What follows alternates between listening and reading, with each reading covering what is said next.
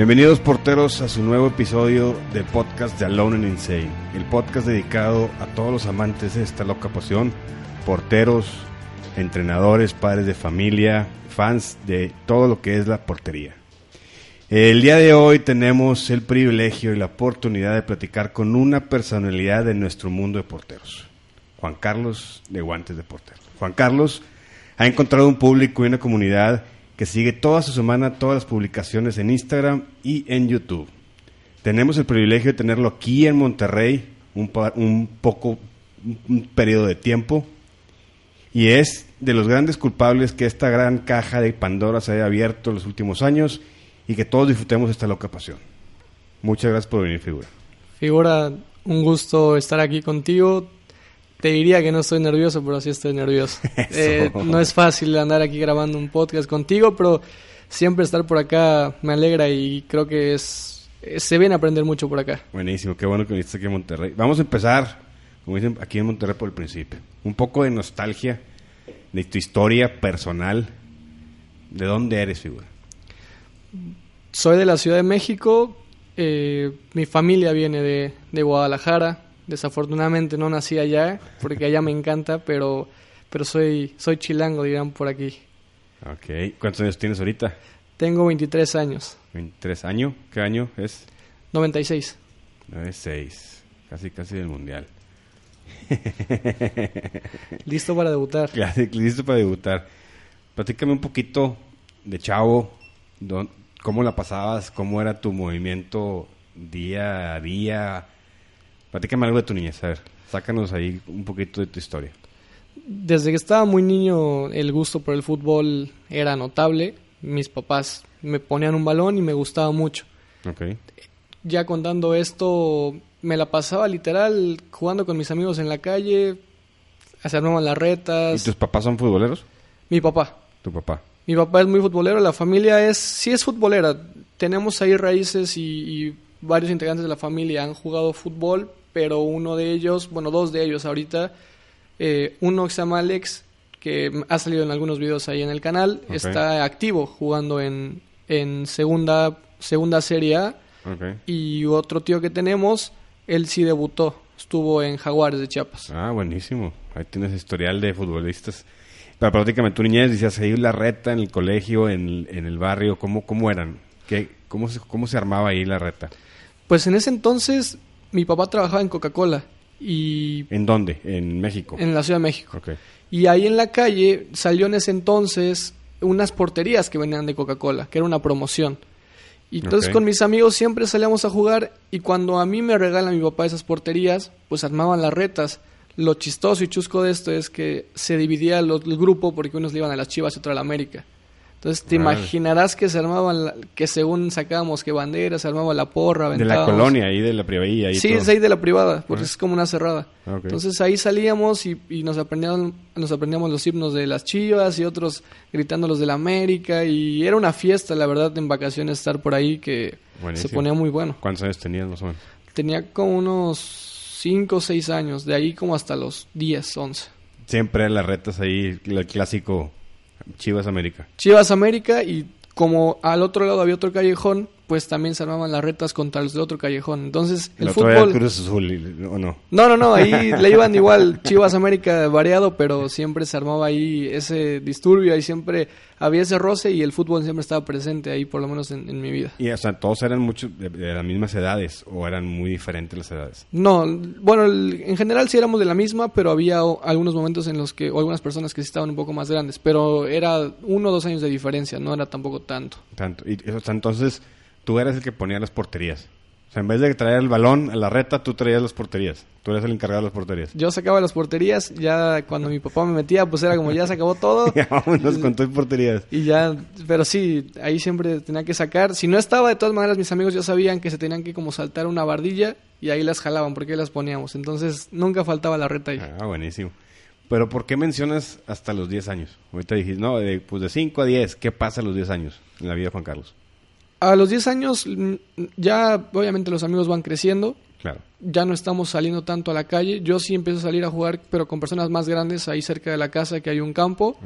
Igual hay unas canchas, entonces ahí se armaban las retas. pero ahí se empieza a fragmentar, todos empiezan a agarrar como su camino y toda esta cuestión de, de sus vidas.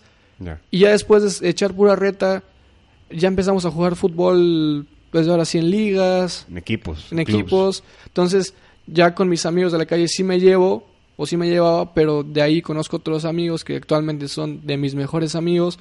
Y ahí empezamos a ir a escuelas, a entrenar, que a jugar de aquí y a otro lado. Entonces, ahí es como un punto de partida cuando ya se empieza como a formalizar esta parte. ¿Y en la, y en la, la reta de la privada qué jugabas?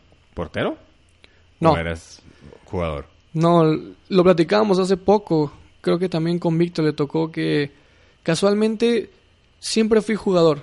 Empecé de defensa, fui escalando a medio delantero. O sea, a los 10 años eras defensa de- delantero. Sí, siempre jugué en la cancha. Eso sí, siempre estuvo presente. Ah, bueno. Pero algo que sí era que siempre iba a ver a mi papá jugar. Entonces, él jugaba en un equipo que eran las Chivas. Y yo cuando estaba más chico me imaginaba que cuando veía a los jugadores profesionales era que jugaba mi papá ahí. Pero había un jugador que destacaba mucho y que me gustaba mucho, seguía mucho sus pasos, que era Osvaldo Sánchez. Ah, mira. Entonces, no sé por qué siempre en Día de Reyes y esa cuestión yo le pedía guantes. Y siempre que iba a ver a mi papá jugar, ya cuando estaba un poco más grande, jugaba con los chicos, ah, hijos de sus Ajá. amigos. Sí, claro. Y yo siempre me quería poner, pero siempre quería imitar a Osvaldo Sánchez. O sea, Pero tu papá no era portero. mi papá no era portero, no. Él es medio, de hecho. Ah, sigue jugando. Sigue jugando. ¿Cuántos años tiene? Tiene 43. Ah, está chavo. ¿Cuánto, ¿Cómo está en tu familia? ¿Cómo está compuesta tu familia? Eh, papá, mamá y yo. Eres hijo único. Hijo único. Afortunado. El, est- el estrellita de la familia, venga. Bueno, ok, empezó a nacer la, la pasión de, de la portería, ahorita lo decías, por Osvaldo Sánchez. Empezaste a ver a Osvaldo y lo seguías. ¿Cuándo fue cuando tú te puedas acordar que aquí fue cuando fui portero? O sea, me platicaste que ya a los 10 años empezabas a jugar, eras medio defensa. ¿Cuándo hay el cambio en ti que tú digas, este fue mi primer juego de darle? Hay un antes y un después. Eh, después de los 10 años que te comento esta breve historia que te, que Sí. te mencioné, pasa que llegamos nosotros a una escuela de fútbol, sí, de fútbol, con entrenadores que eran exprofesionales, de apellido Jardón. Y ahí mis amigos llegan a otra, o sea, como con otros profesores y a mí me toca estar solo con ellos.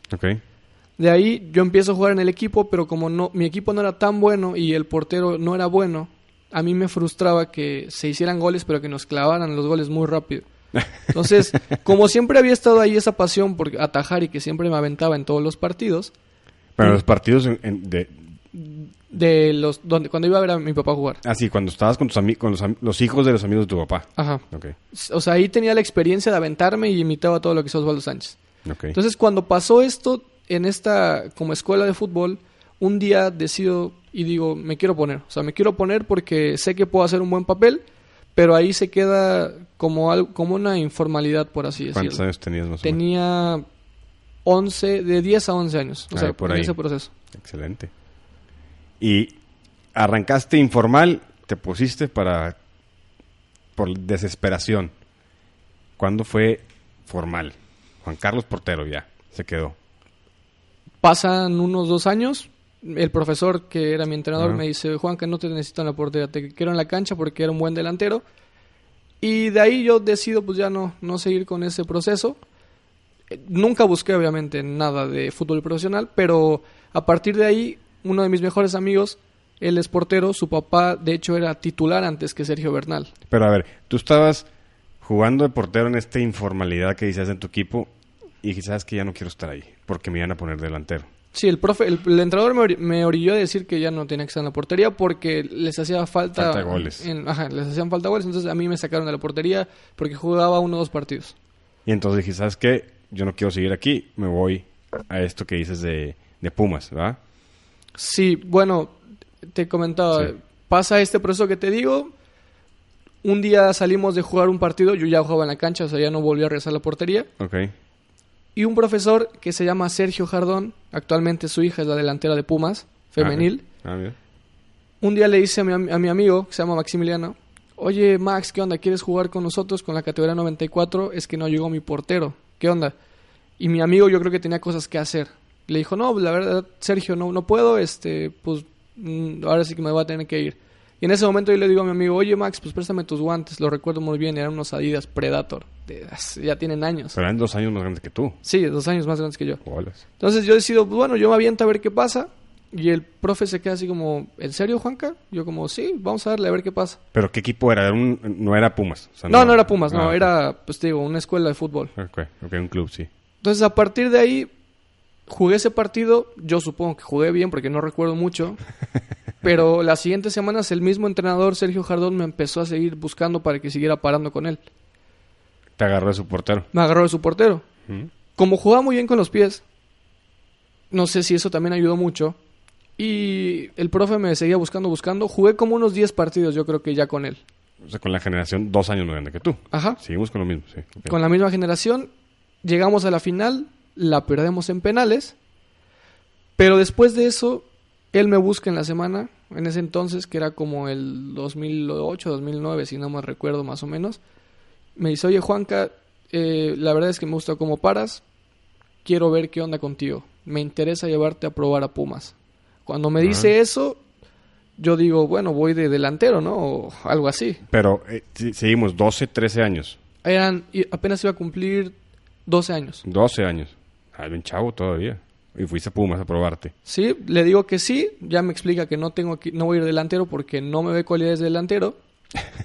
y me dice, yo te quiero de portero y vamos a ir porque ellos habían jugado anteriormente en Pumas, en Puebla, en León. Su familia de apellido Jardón, uno sí entró a banca con Ecaxa, se llama Ernesto Jardón. Ok. Y Sergio sí también debutó ahí en Cruz Azul, te digo, anduvo Cruz Azul, Ah, Pumas, bueno. Puebla. Entonces tenían muy buena relación con Memo Vázquez, papá. Ok. Cuando él me dice esto, él me lleva directamente con Memo Vázquez. Él se encarga de hacer como el papeleo. A mí me piden los papeles. Y su hermano, Jorge Jardón, de, de mi profe Sergio, Ajá. es el que se encarga de dar el último cierre ahí. Y me llevan a probarme directamente con el equipo de la categoría 96. Ok, ya, ya tu categoría. Ya la categoría directa. Ya no, o sea, yo en ningún momento me tocó hacer las pruebas masivas. A mí me llevaron directamente Al equipo. Al equipo. ¿Y, y qué pasó ahí? O sea, a veces la prueba del equipo y ¿qué pasó? Eh, obviamente al principio, pues llegas, yo iba en, o sea, yo iba con short, o sea, iba de blanco, iba short, calcetas, mis guantes, pero ahí el profe eh, lleva el nombre Iván Gaitán, donde encontramos ese poquito de hecho en el Congreso. Ah, mira. Llego y nos empieza a decir, oye Juanca, pues mira, es que el- la cosa está así, tienes que traer un pants para que resbales en el pasto. Pues Ajá. para mí era totalmente nuevo, porque aparte ya era un ámbito de alto rendimiento, aunque era muy niño, ya la joda era buena. Entonces cuando llego ahí, me mantienen a prueba, pero ya entrenaba directamente con los porteros, o sea, a mí nunca me hicieron a un lado. Pero entrenabas como portero de todas las categorías. Sí, sí, ya entrenaba directamente con, pues, ya en la cantera, o sea, ya estaba ahí metido. Y, o sea, em, pues nos vas a ver un poquito los entrenamientos. Era, pues tú eras de los más chicos dentro de las fuerzas básicas, ¿no? Me Sí. imagino. Y entrenabas con los chavos de 18, 19 años. No, eh, O te- dividían. Te dividían. Ah, Iván. Gaitán se encargaba de la parte de, de a partir creo que de 11 años hasta creo que 13, 14 y de ahí pasabas con otro profe que se llama Eduardo, no sé si sigue en Pumas, pero también andaba ahí en el Congreso y ya iban avanzando procesos, o sea, te ibas aventando más y más con grupos segmentados obviamente, pero con los porteros ya de las categorías oficiales. Ah, buenísimo, buenísimo. Entonces, ahí seguiste. ¿Qué pasó con Pumas? ¿Hasta cuándo te quedaste? ¿Cuánto tiempo te quedaste? ¿Qué pasó? En el proceso estuve con un entrenador que se llama Miguel Salas. Duramos un año con él. Se hace un viaje a la Copa Dallas en ese entonces. Obviamente no somos seleccionados, mi amigo y yo, porque nos llevaron a mi mejor amigo y a mí a, a Pumas a probarnos. Y pasamos con otro profe, no recuerdo el nombre, que se- bueno, se llama Salvador, pero le dicen Chavas, muy conocido. Y de ahí él manda, Salas manda una lista, yo no entro en la lista para, para seguir como probándome o estando en el equipo o siendo contemplado, pero nos citan a todos al final de cuentas, llegamos con Chava, empezamos a entrenar y en algún momento, eh, después de casi ya un año, casi llegando a los dos años estando en Pumas, no nos dice nada Salvador, sino nos dice Iván Gaitán que ya no entrábamos en planes, Para bueno, por lo menos a mí nos- no entrábamos en planes para el club. Y ahí hubo, ahí recuerdo algo que a lo mejor puede ser interesante para todos, porque nos citan, bueno, después de un entrenamiento el, el profe Chava nos agarra a los porteros y casualmente nos dice, a ver, ¿quién es el mejor para parar? Quiero que me diga quién es el mejor para que ese portero yo lo agarre. pues todos nos quedamos viendo así como entre nosotros, éramos tres porteros, y era como, no, pues todos empezamos a señalarnos, y era como, no muchachos, es que eso no me sirve. Aquí nadie me dijo que, que alguno de ustedes era el mejor. Todos empezaron a señalar, yo aquí quiero decisión y, y liderazgo. Entonces, eh, para tener esa edad era algo muy... 14 años. Un poquito menos, 13 años. Bolas. Entonces, ahí si yo hubiera dicho, yo soy el portero, yo soy el bueno, eso hubiera casi, casi asegurado que estuviera ahí. Ah, Porque el profe buscaba una respuesta concreta y clara y segura. caliente. Eh. Pues nadie la dijo. Entonces, después de eso y Por unos días... respeto, por miedo, por quedar bien con los demás. Sí, no, no, al, al final, pues te digo, 13 años, no te pasaba por acá que esa respuesta podía significar algo. Pero después de ahí, días después, nos dan las gracias y pues por lo menos acaba el primer proceso ahí en Pumas. Pues obviamente después de entrenar de lunes a jueves y a veces entrenar los viernes, siendo Sí, sí. contemplado por el equipo, es- se viene todo abajo. O sea, es como de... ¿y A los, a los 13 años, 14 años. A los 3 años 14. ¿Y después qué sigue? ¿Qué pasa? O sea, ¿qué pasa con la vida del fútbol de Juan Carlos? Se vio un poco mermada porque ya el siguiente año iba a entrar a la prepa. Ok. Entonces, pues mis papás obviamente apoyaban lo que hacía del fútbol. A mis papás no les disgustaba que estuviera ahí porque al, al final de cuentas eso me hizo más responsable como persona. Ok, excelente. Mis papás nunca estuvieron tras de mí, entonces el haber estado ya como en ese ámbito me hizo más disciplinado y de hecho me motivaba a seguir estudiando para que pudiera ir a entrenar. Ok. Después de ahí, obviamente dejo el fútbol como del ámbito profesional, salgo, salgo de Pumas y de ahí empiezo un curso para ir a la prepa, para quedarme en la prepa de la UNAM, porque ahí la prepa en la UNAM te da el pase directamente hasta la universidad. La universidad.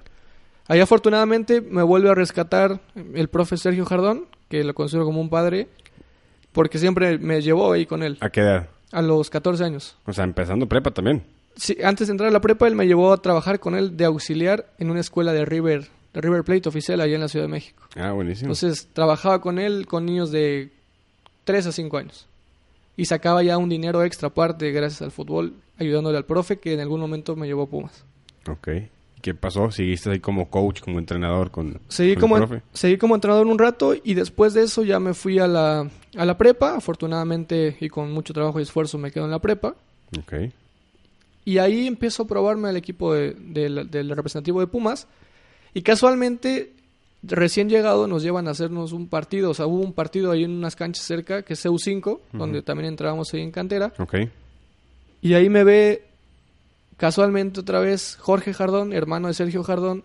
Y me dice, Juanca, no sé qué haces aquí, te necesito llevar otra vez a Pumas. Y te llevó. Y ahí inicia el segundo proceso en Pumas. De- después de dos años, un año, después de cuánto Después de dos años. O sea, a los 15 años. A los 15 años volví a regresar a Pumas. ¿Y cuánto tiempo estuviste en esa etapa? En esa etapa estuve seis meses, pero era una etapa muy competida porque en ese entonces llevaron a un portero que era muy famoso, era muy sonado en ese entonces. Su nombre es Tirso Trueba.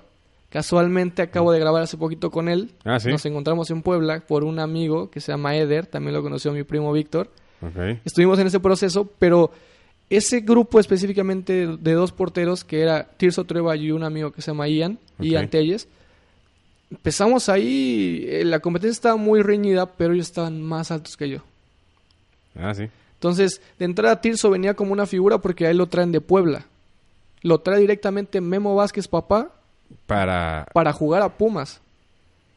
Ok. Lo ven en un partido y quieren a ese portero en Pumas porque la verdad es un portero que todavía él sigue jugando. Ok. Pero, o sea, era un... O sea, estábamos literal arriesgándonos el físico ahí contra ellos porque eran cracks. O sea, él era una figura en Pumas Sí, en ese el entonces. famoso bio- biotipo, el- yo me imagino que ser alto, flaco, así, ¿va? O Sí. sea, sí, sí, sí. Entonces, ahí duró seis meses compitiendo con ellos. La verdad es que ahí no dimos... No dimos ningún, ningún como pie para que nos cortaran o nos corrieran de nuevo. La competencia, la competencia estaba muy reñida. Ok. Pero ahí un factor, o el último factor que me terminó votando fue la estatura. Bienvenido al club. Ven al club. sí, a mí me lo dio un gas desde hace mucho tiempo. De hecho, en, en ese, en ese proceso, que fue el último que tuve ya en, el ámbito profesional. Sergio Bernal recientemente había, creo que salido de, ya de jugar fútbol profesional y se hizo coach ahí en, en Pumas. Ok. Nos toca entrenar ahí con él y casualmente eh, Sergio Bernal nos apoyaba mucho. Le gustaba mucho el trabajo que hacíamos ahí con ellos y siempre nos motivaba. Digo, no, tiene, no he tenido la fortuna de encontrármelo de nuevo, pero quién sabe si se acuerda también. Pero ahí fuimos muy apoyados por él y muy impulsados. Entonces, ya al final no se dio la oportunidad, no sabemos por qué, pero, pero casualmente nos tocó ahí también andar con, con Sergio. Ah, mira. Y ahí, pues de ahí ya estudiaste carrera, te dedicaste a la prepa y en clubs jugabas, en equipos, o cómo jugabas. Si salgo ya de esto, de- del club, después yo tenga, me quedé con la espina siempre. Ok. Me vuelvo a seguir probando al representativo, pero el mismo problema que era, o sea, habían jugadores en el representativo que se sentían figuras, o sea, se sentían que estaban en cantera. Ese es el problema que tiene la universidad. Ok. Y también ya los entrenadores tienen a sus mismos jugadores seleccionados. Preferido, sí. Y obviamente cuando te ponían a entrenar y obviamente eran los partidos, ahí demostrabas que no eran buenos y te demostraba más tu trabajo. Pero un día así directamente me dijo, o sea, te lo puedo firmar así. O sea, me dijo el profe, Juanca, o sea, no te puedo registrar porque estás muy chaparro y para esta categoría que estamos participando, este, este torneo, la verdad es que son muy altos. Ponte a hacer trabajo de cuerda, ponte a hacer algo, pero que esa deficiencia se vuelva en una fortaleza, aunque no era, aunque no tenía mal resorte, de hecho, o sea, venía recién salido de Ah. Pumas. Pero así textual me lo dijo. Yo también lo vi, yo lo vi en Borregos. O sea, el portero que estaba, siempre fue titular, me sacó una cabeza. Y Yo siempre fui su sombra, desde prepa hasta carrera. Pero bueno, prácticamente estabas ahí todavía en prepa y calándote ahí en el representativo para sacarlo, para sacarlo, para sacarlo. ¿Qué más continúa? ¿Qué más pasa? ¿Qué, qué, qué más va? Ya, ya después de eso, de ahí me desilusiono un poco de, de ese tema del fútbol por esa cuestión. Por esa cuestión, ok. Pues ya de ahí, desafortunadamente, me, me llego a lastimar un poco la rodilla por, por un entrenamiento. Un defensa me aventó a los pies. No me lastimé, desafortunadamente. O sea, nada más estuve fuera unos, unos meses porque se me inflamaron los, los ligamentos. No me acuerdo cómo estaba la cuestión. De ahí ya decido olvidarme un poco del fútbol y enfocarme a la escuela, que, que según yo creía que lo iba a dejar. Se- seguía jugando ahí, ahí en, en los domingos con mi papá. Luego me empecé a meter este mundo de la talacha por, por mi tío que te digo que jugó en Chiapas. Pero ¿qué talacha? ¿Qué significa talacha? Discúlpeme. pero- La talacha es conocida en el fútbol llanero como alguien que le pagan por ir a jugar. Ah, ok. Ok, el hueseo. Aquí en Monterrey se conoce como el hueseo. Ok. Entonces, allá, en, eh, por lo menos en la colonia, tenemos muchos amigos que se estuvieron en el medio, que jugaron, debutaron. Y ahí me empiezo a meter yo muy chavo con ellos porque me empezaban a llevar, ya que casi no hay porteros. Esa es la maravilla. eso. Entonces, recién salidito y de Pumas y llevándome a torneos que eran buenos, pues dábamos resultados, pero ahí, ahí me empecé a meter ese mundo. Ah, ok, ok. Me empecé a meter ese mundo y ahí seguí en el fútbol llanero. Y al mismo tiempo que tus estudios. Sí, que a mis estudios. ¿Qué estudiaste? Estudié Ciencias de la Comunicación Ok, en la UNAM. en la UNAM. Ah, buenísimo. ¿Cuándo te graduaste? Te vas a graduar apenas, ¿verdad? Me voy a graduar apenas, ya terminé todas las materias, nada más falta el proceso de titulación, eh, pero afortunadamente ya se terminó esa parte para mí. Buenísimo. Y ahora, historia. Guantes de portero, ¿cómo nace? ¿Qué, o sea, cómo, cómo y por qué nació? ¿Cómo, est- cómo estuvo la historia? Mira, eh, esto surgió, el canal surgió por una eh, deficiencia que tenía, que en ese momento recuerdo que yo quería comprar un guante Nike SGT. Ok.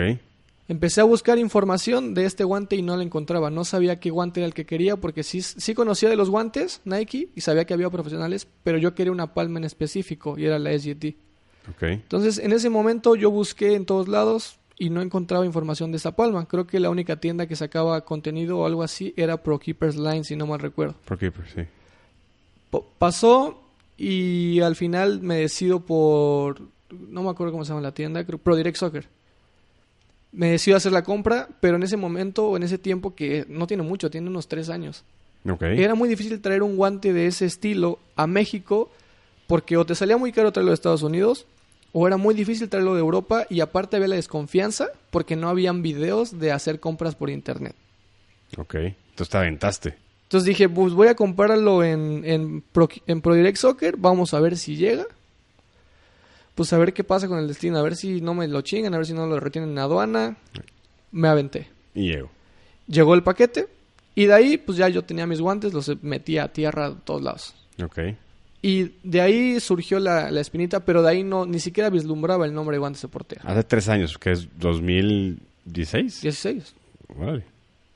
Para esto, yo me meto a meter en el mundo, el mundo de la producción audiovisual por, por la carrera. Por la carrera, sí, claro. Entonces, intenté antes de Guantes de Portero dos proyectos haciendo videos, los cuales yo quería entrar a fuerza. y de lo cual había un mundo y mucha gente haciendo el mismo contenido, pero yo quería entrar, no sé por qué, imitaba algo que no era mi estilo de entrada. Ok, ok. Entonces, cuando ya después de estos proyectos me toca igual este estarle picando piedra y darme cuenta que realmente lo que estaba haciendo no era lo que me gustaba y que aparte no, no encajaba y no embonaba y no me sentía cómodo, es cuando digo y me pongo a hacer un- una búsqueda de mercado de qué es lo que hay para porteros en México y por qué yo no estoy haciendo ese contenido si tengo todas las herramientas, tengo todas las cámaras, tengo las computadoras para editar y aparte conozco el medio porque El mismo año, 2016. sí, Ok. 2016, 2017. Ok, ok, ok. Y digo, ¿por qué no lo estoy haciendo? O sea, ¿por qué no? ¿Por, por qué no si, si eso sí es lo que sé? Y es lo que me gusta y me apasiona.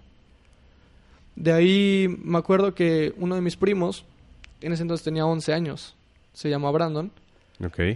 Un día le digo, oye primo, ¿crees que me puedes ayudar a grabar? Yo te digo cómo agarres la cámara y cómo hacer qué cosa.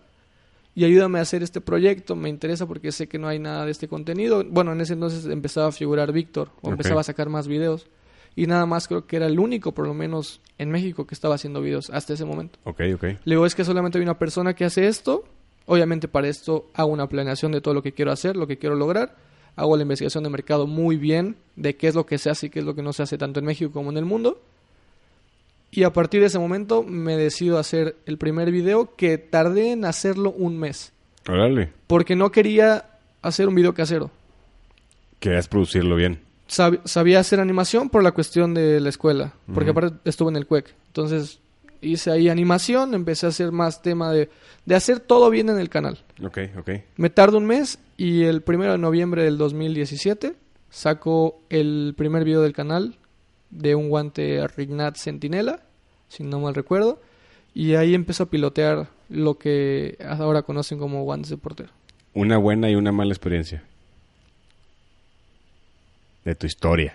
De mi historia. De guantes de portero, no personal.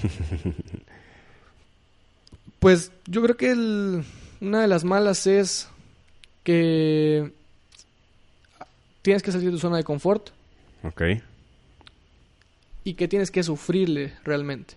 ok. En el sentido de por qué decirle sufrir. Bueno, ni es sufrir, la verdad. O sea, no lo veo como sufrimiento. Ok, batallarle. Batallarle. Porque está la terna entre, ok, mis papás me decían, Juan Carlos, ya terminaste la carrera. ¿Por qué carajos no estás trabajando de algo de lo que estudiaste?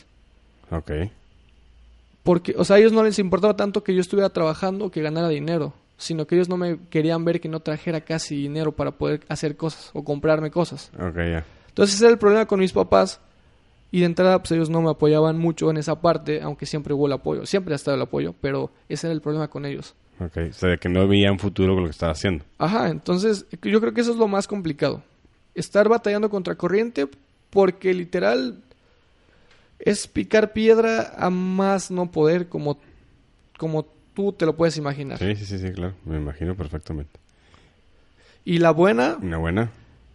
la verdad es que lo, de lo más padre de esto es toda la gente que he conocido. Toda la gente que he conocido, que, que, que en este caso igual gracias a esto te conocí a ti. Personas que, que en mi vida creí conocer o que pude haber conocido si nunca me hubiera aventado a hacer lo que me gustaba Lo que y lo que, haciendo. lo que está pasando ahorita. Excelente. Este, bueno, pues un poquito interesante eh, la historia que me platicas, que a mí me, me interesa bastante, que llevas tres años y has crecido bastante, figura, te felicito bastante. Generales, ahora platicemos un poquito en general, el objetivo principal de Guantes de Portero, tanto YouTube, Instagram, que, ¿cómo lo podríamos englobar, güey? ¿Cómo lo verías tú, güey? Empecé con querer informar a la gente y también un vicio que, que, que, que logro descubrir más adelante es que tenía esa, esas ganas de que alguien me reconociera y de ser ese, ese- esa persona famosa, por, así, por así decirlo. Bueno, más bien no por así decirlo, por as- porque así era. Ok. Yo empiezo de esta manera. Así era al principio. Así era al principio. Ok, ok. Obviamente surge con esto el querer informar a la gente sobre lo que me había pasado con el guante Nike SGT, que no había información. Entonces, ¿por qué no informar a la gente cómo es el guante que podrían comprar o tener? Ok, En conjunto con las dos opciones que te dije ahorita. ok. Así es como empieza. Después de esto, las cosas se van dando con base en mucho trabajo, porque no surgió todo lo que ha pasado De un día para otro. de un día para otro y porque alguien dijo, ah, te va a pasar porque te va a pasar. Aquí es cuestión de, de chingarle, de trabajarle y, y- y de arriesgarte, porque al final la vida son decisiones y tú Es decides si correcto. las tomas o las dejas. Es correcto. Entonces, a partir de ese momento es como se dan las cosas y ya de ahí se va, se va, se va dando el camino para que todo se vaya construyendo como hasta ahorita lo pueden ver. Sigue siendo el objetivo informar. Sigue siendo el objetivo informar, pero en algún momento yo me doy cuenta que el, ha- han habido modificaciones en el canal. Sí, claro. Yo me acuerdo una historia tuya en Instagram diciendo, vamos a cambiar el, el tema o la, la columna vertebral de guantes de portero. Ese es el cambio que me vas a platicar ahorita, me imagino. Sí. ¿va? Ok, ok. Sí, eh, cuando yo me logro dar cuenta que, que esto de los videos, lo que yo quería era más informar a la gente y ayudarle a la gente y compartirle cosas que fueran más allá de algo, de algún consejo material o banal, es cuando me doy cuenta y por también eh, pláticas de mis amigos que cuando veían mis videos me decían es que Juanca, no eres tú el que ve, el que vemos en, en- con el que platicamos así en la calle, con el que estás. Y ahí me doy cuenta que el nombre guantes de portero me daba una formalidad y que no me permitía hacer y expresarme como puede estar pasando ahorita, con esta apertura con la que estamos hablando. De ahí yo decido y planeo, obviamente todo lo que hago es, es pensado y es planeado, no lo haces porque sí. Sí, sí. De ahí decido hacer el cambio y hago un anuncio en YouTube que, el, que en algún momento el canal va a cambiar de nombre a ser Juanca. Y en ese momento, por cuestiones que me estaban pasando, personales, y, y- y esas cuestiones eh, también ajenas un poquito, es que me doy cuenta que, que la fama, el dinero y toda esta cuestión viene sobrando. Viene Sí, sobrando en el sentido de que, de que si tú lo estás buscando, pues la verdad, eh, si te, yo te dijera, Eugenio, eh, hacer lo que estoy haciendo me deja dinero, pues hasta ahorita no vivo de eso. Sí, definitivamente. O sea, no vivo de esto y creo que has sufrido más que, que lo que te ha, Mm. te ha podido dar. Nos ha costado, nos te ha costado más de lo que te ha dado. Exacto, Te ha dado muchos más eh, alegrías que dinero. exacto. Sí. Entonces, cuando yo logro entender que lo que estaba haciendo en el canal no me estaba, no, no lo estaba disfrutando, Que, que era algo que comentaba. ¿Cómo puede una persona estar haciendo lo que le gusta o lo que más le apasiona y no disfrutarlo a la vez? Porque al cumplir sueños y al estar viajando gracias a esto. Ahí es cuando me doy cuenta de eso. Que, que el intentar ser famoso, en ser reconocido y dar un consejo simplemente, simplemente material es cuando ahí cambio el chip totalmente Ok. del canal. Y ahorita, que, o sea, ¿cuál, es, ¿cuál sería el objetivo? O sea, ¿va- ¿se va a seguir guantes de portero o ya no va a seguir guantes de portero? Guantes de portero está como mi marca. Ok. Todavía yo voy a seguir trabajando bajo los mismos logos de guantes de portero, nada más en la columna vertebral que es YouTube se llama Juanca. Y de ahí el objetivo cambió, como te lo dije, pero sigue manteniendo la información. Ok. Sigue el motivo, o bueno, hay un motivo más que es motivar a la gente que haga lo que le gusta y lo que le apasiona sin miedo a lo que pasa. Ok. Hacerlo porque les gusta y nada más. Si alguien les dice que no se puede, es algo que tal vez está bien, tal vez está mal, pero es- ahí estamos poniendo un juicio de valor. O sea, Entonces, un poquito más motivacional metido en el ámbito de nosotros de porteros, ¿no? Exacto. A, a motivar a la gente, apoyarlos y, y también eh, sigue esta parte de, de- de impulsar también el contenido para porteros en México porque al final, como te digo, esta es mi pasión y, y toda la pasión que nos une al ser abiertos y al tener una apertura. Es, increíble la gente que conoces gracias a esto. A esto, sí, claro. Y aparte ustedes que ahorita, como dijiste al principio, se abrió una caja Pandora y bolas. O sea, en estos últimos tres, cuatro años han salido una cantidad de cosas de porteros que no existía. Bueno, sí existía, pero no los teníamos. ¿Qué cosas te caracterizan, te, caracterizan a ti eh, como productor, como tú dices, productor de contenido de porteros a, a todos los demás? Tenemos a Víctor, tenemos a Rodolfo, tenemos a Lalo, tenemos a varias personas que tú conoces que son tus amigos, muy amigos tuyos. ¿Qué son tus primer- principales características que haces diferente a los demás? Que tú te consideras diferente a los demás. Que soy muy aventado, que no tengo miedo a equivocarme y, a, y tal vez a fracasar. ¿verdad? y que me ando moviendo en todo lugar de la República Mexicana y que donde menos me quieres ver ahí me vas a encontrar. Ah, buenísimo. ¿Qué cosas no van a ver en tu canal?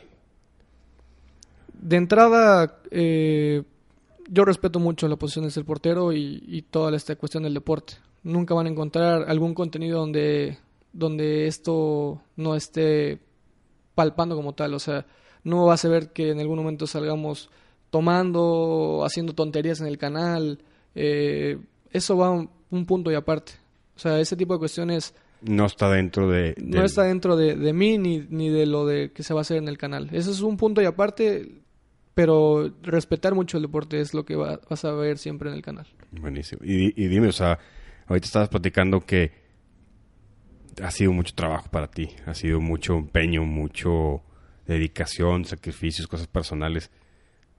¿Cuánto tiempo le dedicas al proyecto? Actualmente me dedico 100% al canal. Tiene muy poco que, que termino la escuela Ya. y ahí decido meterle 100%.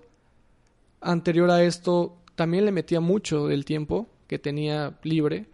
Ahí me enfocaba 100%. O sea, ahorita ya te puedo decir que un 100% estoy metido en esto. Ah, buenísimo. Sí, porque, porque yo me acuerdo cuando primera vez te contacté a ti, que fue después del, del Congreso de Guadalajara del año pasado. Tú me decías, estoy en exámenes, dame chance y ahorita platicamos. ¿No, no te acuerdas que platicábamos por, por Instagram? Sí.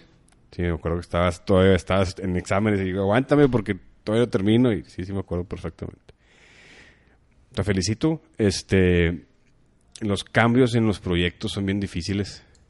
eh, y los cambios hacen madurar a las personas y, y- y te felicito. Que estás ahí sabiendo tu objetivo final y, lo estás atacando. Y no hay más que admiración, güey. eh, Te, te lo digo de, de- cara a cara y las personas que nos están escuchando hay que tener cojones para hacer los cambios que, que hizo aquí mi bien Juanca. Platícame el futuro. ¿Qué sigue? ¿Qué sigue de, Juanca o guantes de portero? ¿Qué vamos a esperar? De entrada se vienen muy buenos proyectos, no solo, no solo en lo personal. Ya saben que ahí tenemos... Nosotros no tiramos mala vibra y, no, no es de nuestro estilo hacer eso. No- Nos gusta apoyar, nos gusta interactuar con todos, incluirnos. Entonces, de entrada va a haber muchos proyectos, tanto con Víctor, que es un hermanazo, con Rodo, que también es, yo le digo que es mi retoño, con Lalo, con ustedes. O sea, la idea es seguir creando este contenido para porteros como parte de un productor de contenido. Pero de ahí, mm, así sinceramente te puedo decir, yo sé que YouTube es un trampolín. Ya. No me voy a dedicar a lo que estudié. Que al caso, bueno, es una ironía porque sí lo hago, o sea, lo empeño. en Sí, lo que te iba a decir. O sea, sí, lo estás utilizando en, tus, en tu proyecto. Pero vamos a tener que dar algún salto después de YouTube. Pero la idea es aprovechar lo que se pueda en YouTube, hacer el contenido que se tenga que hacer. Y creo que una meta, yo creo que a corto plazo es por lo menos estar en Qatar 2022. Siguiendo el contenido para porteros. Siguiendo el contenido de porteros. Ah, buenísimo. Dentro del, de- del canal hay un proyecto que te digas, va a ser est- esto en específico. O sea, ahorita a corto plazo me dices Qatar. Y lo vas a lograr porque lo que me has platicado lo has logrado, entonces vas a estar ahí. Pero ahorita en corto, ¿qué espera ver la gente que te sigue, tus seguidores, qué empieza a ver en, en tu canal, tanto en Instagram como en YouTube, pronto, o en Facebook? O sea, ¿qué es lo que... He logrado identificar algunos puntos que le interesa mucho a la gente y eso lo hemos podido ver en los miércoles de Guantes de Portero, En las preguntas. las preguntas. Ah, buenísimo. La gente está muy interesada en hacer videos y en hacer lo que le gusta. Pero hacer videos... Como tip- nosotros. Como ustedes. Como nosotros y aparte, pues yo creo que en su rama es en específico, porque si nos sigue gente que le gusta la portería, pero hay gente que, que no, le, no sabe nada, pero nos escucha y nos ve. Ok. Entonces, ahorita lo que van a poder encontrar, y que tú ya lo viste, eh, en esto, entre ayer y hoy estoy empezando a grabar un vlog que no va alejado de mi realidad con la portería, pero mucha gente tiene la inquietud de qué es lo que pasa en YouTube, qué es lo que tienes que hacer en YouTube, porque son sus, son sus inquietudes de, de saber cómo crecer tanto, de qué te ha costado, qué no te ha costado llegar a hacer lo que haces, o, qué- o qué precio tienes que pagar si quieres hacer lo que te gusta. O sea, las vas a, las vas a demostrar en el corto plazo. Más que demostrar, mostrar.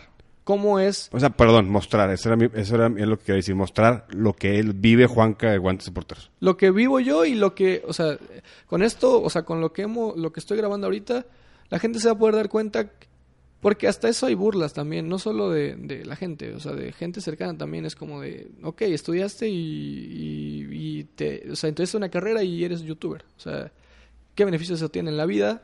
Hacer videos. Cuando sabemos que hay un mundo detrás Sí, sí, sí. y no, y no es no es demostrarles nada, solamente es simplemente esa gente que, que, que quiere hacer lo que hacemos nosotros, es mostrarles que si ellos, ellos quieren lo pueden hacer.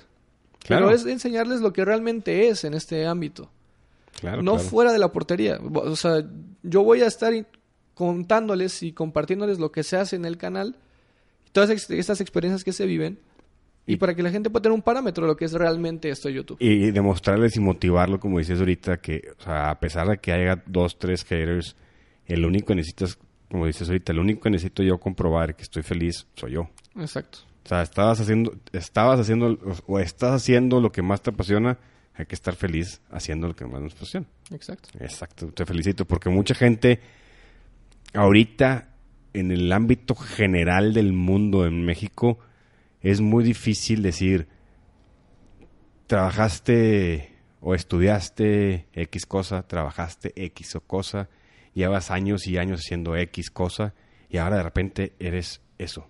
Oye, eso que tú estás haciendo, mucha gente le hace falta. Y es lo que dicen ahorita la mayoría de los motivadores o habladores en público para motivar es a quien haga lo que le gusta hacer. Y lo demás se va a dar solito. No, te felicito. Te felicito. Ahora vamos a meter un poquito sentimental, presente, futuro, figura. Entonces, aguas. Presente, futuro, suenan tentadores. Sí. Una buena anécdota que tengas. Corte. Cerrado ahorita en este día del mes. Para atrás, una buena anécdota. Cuéntame una buena anécdota que digas. Me sale una lágrima de alegría. Keeper Combat León, mayo 28, 29, si no me recuerdo. De este año, el De 2019. del 2019. ¿Por qué? Ya yo soy muy preguntón, pero bueno, te fregaste. No, no, no. eh, mi primo está aquí presente, lo sabe. Eh, Somos compañeros de, de viaje, de eh, compartimos cuartos siempre que, que vamos a, a cualquier lado. Pero específicamente León... Desde es- que vinieron aquí a Monterrey fue la primera vez, ¿verdad? Mm, sí, fue la primera vez que creo que nos tocó eh, tener un viaje y quedarnos. Ah, yo soy el padrino entonces. Tras el padrino. Bien. Este viaje representa para, por lo menos yo lo, yo lo hablo así, que para nosotros, porque primero nos invita Rinat como invitados especiales a Ah, este evento. buenísimo, cállate. Sí, sí. Segundo, ya que estamos acá, nos dicen que vamos a probar la nueva colección Como invitados especiales. con invitados especiales. Buenísimo. Entonces, en ese entonces yo estaba jodido del brazo, del hombro. Y no quiero saber la frustración que traías. Pero, pero no sabíamos qué iba a pasar en Keeper Combat. No sabíamos qué iba a pasar porque tenemos interacción con la gente eh, por medio de redes sociales y la gente te ubica en el ámbito. Si tú vas en la calle, eh, no sabe ni quién eres. Pero si te metes al, al público en específico, la gente te ubica. Ya sabe, ya sabe quién eres. Saben que nos conocen, nos ubican. Entonces, no sabíamos qué iba a pasar, nunca habíamos tenido un evento que nos metiera con la gente que, con la que interactuamos. Y en este momento, el primer paso que damos, te das cuenta de cómo influyes tanto en la vida de las personas haciendo lo que te gusta. Y, y dirías, "C- contenido para porteros, o sea, ¿eso qué? O sea, Somos gente, muchos, gente externa, no, gente externa dirá como, ¿qué es el contenido para, qué son los porteros? O sea, No, dime a mí, me dediqué a una academia de porteros. ¿Cuántos porteros hay? Pues, ¿Cuántos equipos de fútbol hay? Dime cuántos porteros hay. Así como lo estás mencionando, o sea, no, no dimensionábamos lo que pasaba en el mundo. No lo podíamos todavía comprobar ni, ni tocar. Y ahí lo palpaste. Ahí, la verdad, creo que en esos videos que hice, en, esos, en esos videos que hice en, es- en ese viaje, de- tanto en el Congreso como en, como en el Keeper, salen unos videos, estaba llorando, o sea, o sea, tenía una emoción increíble de que lo que hacíamos, la gente lo valora y aparte influye en sus vidas para bien. Cállate. Eso es sensacional. Ahí es cuando me quedo sin palabras. No sé, no, no, no lo creíamos. O sea, regresamos del viaje, aparte conocimos a, a Héctor Castro, Doña Rinat, conocemos a algunos porteros profesionales. Tu- empezamos una buena relación ahí con JD, JD Gutiérrez. Ujú. Hicimos ahí también buenas relaciones con, con Paulo, con, con gente del medio que, se sí, sí, ubica, De la comunidad. de la comunidad. Regresé todavía, regresamos esa semana y no, lo, o sea, no me caía el 20 de lo que está pasando. Lo que viviste. La mejor experiencia creo que he tenido gracias a la portería y en lo que me ha tocado de mi vida. Bueno, buenísima anécdota. Ya me falta ir. Yo después yo creo que a ver si el siguiente año me animo de espectador. A ver, si ando, bien de rodilla. Yo siempre me gusta hablar de cosas buenas, pero pienso que las cosas malas nos forjan la vida, nos forjan nuestro carácter, nos, nos forjan nuestro futuro. Una anécdota por olvidar, figura. Una. Una anécdota para olvidar en el canal. Pues yo creo que es cuando cuando todo se iba dando bien en el can- o sea, en el canal, el canal. que iba- ya iba creciendo, que fue eh, a finales del año pasado. Ok. Fue entre octubre y noviembre. Mis, digo, mis papás siempre me apoyaron y siempre me han apoyado. Siempre ha Ujú. estado el apoyo. Un día me toca salir con mi papá, eh, fuimos a dejar un- una tía, no sé si ese día tuvo un mal día mi papá, algo así. Regresamos en el coche, íbamos eh, solos. Y él nunca me había comentado nada del, del tema escolar ni de lo que estaba haciendo con mi vida. Ok. En ese momento él me dice, estaba yo creo que estaba enojado. No, no por la situación, sino pues algo le había pasado. Del día. Y me comentó que que, que, que- qué onda conmigo con, con la escuela, que qué onda conmigo con, con lo que estaba haciendo, que qué quería en la vida o qué, estaba, o qué, qué iba a pasar. Que no era posible que, que ya había terminado la carrera y que no estuviera trabajando, como te lo dije hace rato. Muy directo. Me dijo, pues qué onda, qué vas a hacer, o sea, ponte las pilas, decide, o sea, no puedes estar aquí ni allá, ni intentando hacer algo, ni estar jugando a hacer videitos, porque eso no te deja nada. Creo que en ese momento, cuando él me dice esto, es cuando, cuando más iba creciendo, es como que te pongan una barrera. Te pone una patada. Y, y ahí me pongo a pensar como, ¿qué, qué estoy haciendo? O sea, yo le respondo así, tajantemente. Papá, disculpa por, por defraudarte, no sé si te esté defraudando, pero ese jueguito que tú dices hacer videos es lo que más me gusta, lo que más me apasiona y te guste o no, lo voy a seguir haciendo. Creo que es un momento, un antes y un después, porque ahí... Amargo. se- o sea, ahí iba todo bien y después que mi papá me dijera eso era como... Sí, me imagino. O sea, él no me dijo que no lo, no, lo- no lo hiciera o Mm. que lo dejara de hacer. Nunca me impuso algo. Sí, sí, sí, sí, te entiendo perfectamente. Pero, pero al final no tener como el, ese apoyo que necesitaba, como dijo, vas bien, échale ganas. O sea, como que esa última motivación que se necesitaba por parte de tus papás, en ese momento era... Fue algo que me tiró. O sea, me tiró, pensé muchas cosas. De hecho, pensé dejar el canal en esos momentos. Pero, no sé, al final te digo, soy una persona muy aventada. Hay un dicho de una persona ahí en Guadalajara, donde vive mi familia, que es un pueblo que se llama Zacualco de Torres. De un chavo que le dicen el clavo, es un jugador. Y dice, si va a tronar, que truene bien y no a medias. Entonces, ahí la apliqué y dije, si va a tronar, que truene bien y, y que pase lo que tenga que pasar. Yo te, yo te, te- viendo tu comentario, te voy a platicar una historia de un amigo cercano y me lo platicó su papá. Un amigo cercano dejó todo por dedicarse a una cosa que la mayoría de las personas dicen que está haciendo este güey. Ser músico. Y el papá le dijo, tanto tiempo que estudiaste, tanto tiempo que trabajaste, vas a ser músico en un par, en una cantina. Y lo, lo empujó a, a que tronara la pistola, que tronara. Y el papá me dijo a mí, Eugenio, mira, y lo estoy empujando a que truene para que él saque lo mejor de él. Y déjame decirte lo que yo, que tú me lo platicas ahorita, creo que tu papá iba por ahí. Y perdón mis radioescuchas, pero déjame chingarlo para que saque lo que tiene él, porque lo veo en una zona de confort muy estable. Tal vez viene por ahí, figura, ¿eh? No lo habías visto tal vez de esa manera. Y a veces yo que soy padre de familia empujamos a nuestros hijos a que, a ver, saca, saca todo lo tuyo, saca todo lo tuyo, pero te tengo que empujar. A la mala, pues tal vez tu papá después de ahí salió y llegó a echar lágrima con tu, con tu mamá, con tu señora madre. Y pues puede ser por ahí, ¿eh? No, dale una... Yo creo que ese empujón que te dio tu jefe, tu papá, como aquí hicimos en Monterrey, en jefe,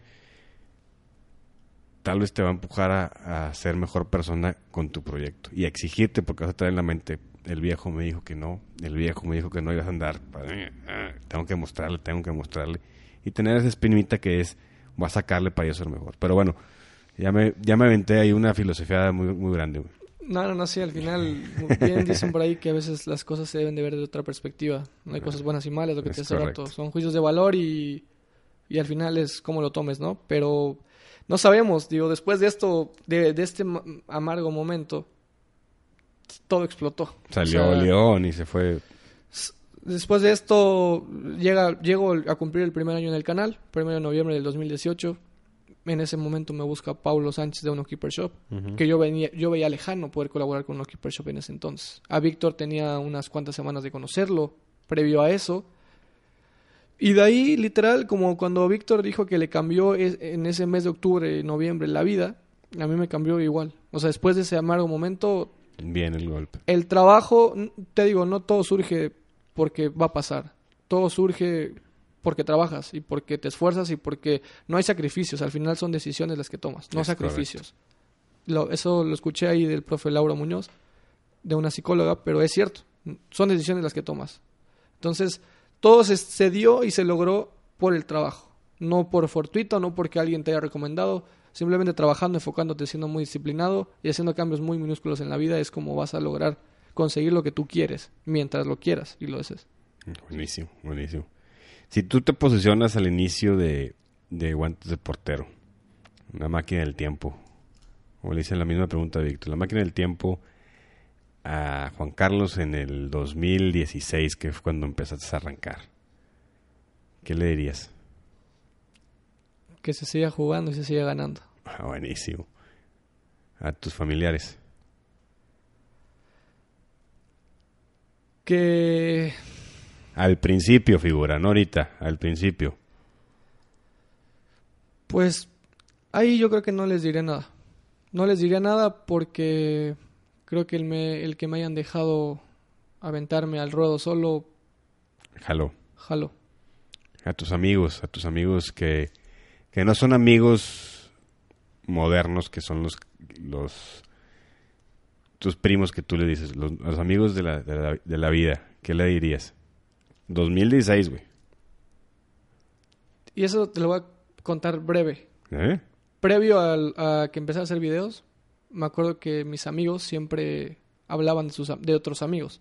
No míos, no del círculo, sino de ellos. Siempre decían como, no, güey, es que este güey es muy cabrón, güey, este güey es muy cabrón, este güey es muy cabrón, este güey es muy cabrón. Entonces un día saliendo de, me acuerdo que una reunión, salimos mi primo, y que son primos de mi, de mi primo, son mis, son mis mejores amigos también.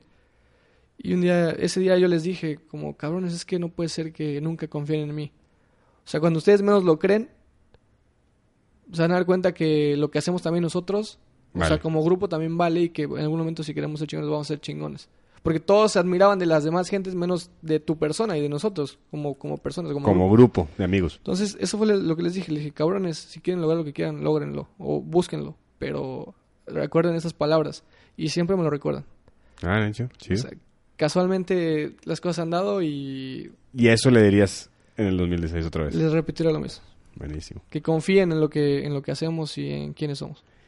Y a tus amigos ahorita, tus generadores de contenido, de porteros, a tu familia, ¿qué les dirías si los conocieras desde el 2015, 2016? Que nunca dejaran de hacer videos para porteros y porteras. Excelente figura. Ok, vamos a hacer el cierre de, de- de plática. Tradicional, preguntas y respuesta. Lo primero que se venga a la mente. No se vale, es que yo, no, lo primero, paz. ¿Ok? Son 13 preguntas. 13 preguntas. 13 preguntas. ¿Rápidas? Nah, Ah, es-. Tampoco aquí tenemos tiempo así como cortado, aunque nos está viendo aquí el productor viendo a ver qué onda. ¿Listo? Va. Primer pregunta. El pasado de guantes de portero. Incierto. El presente de guantes de portero.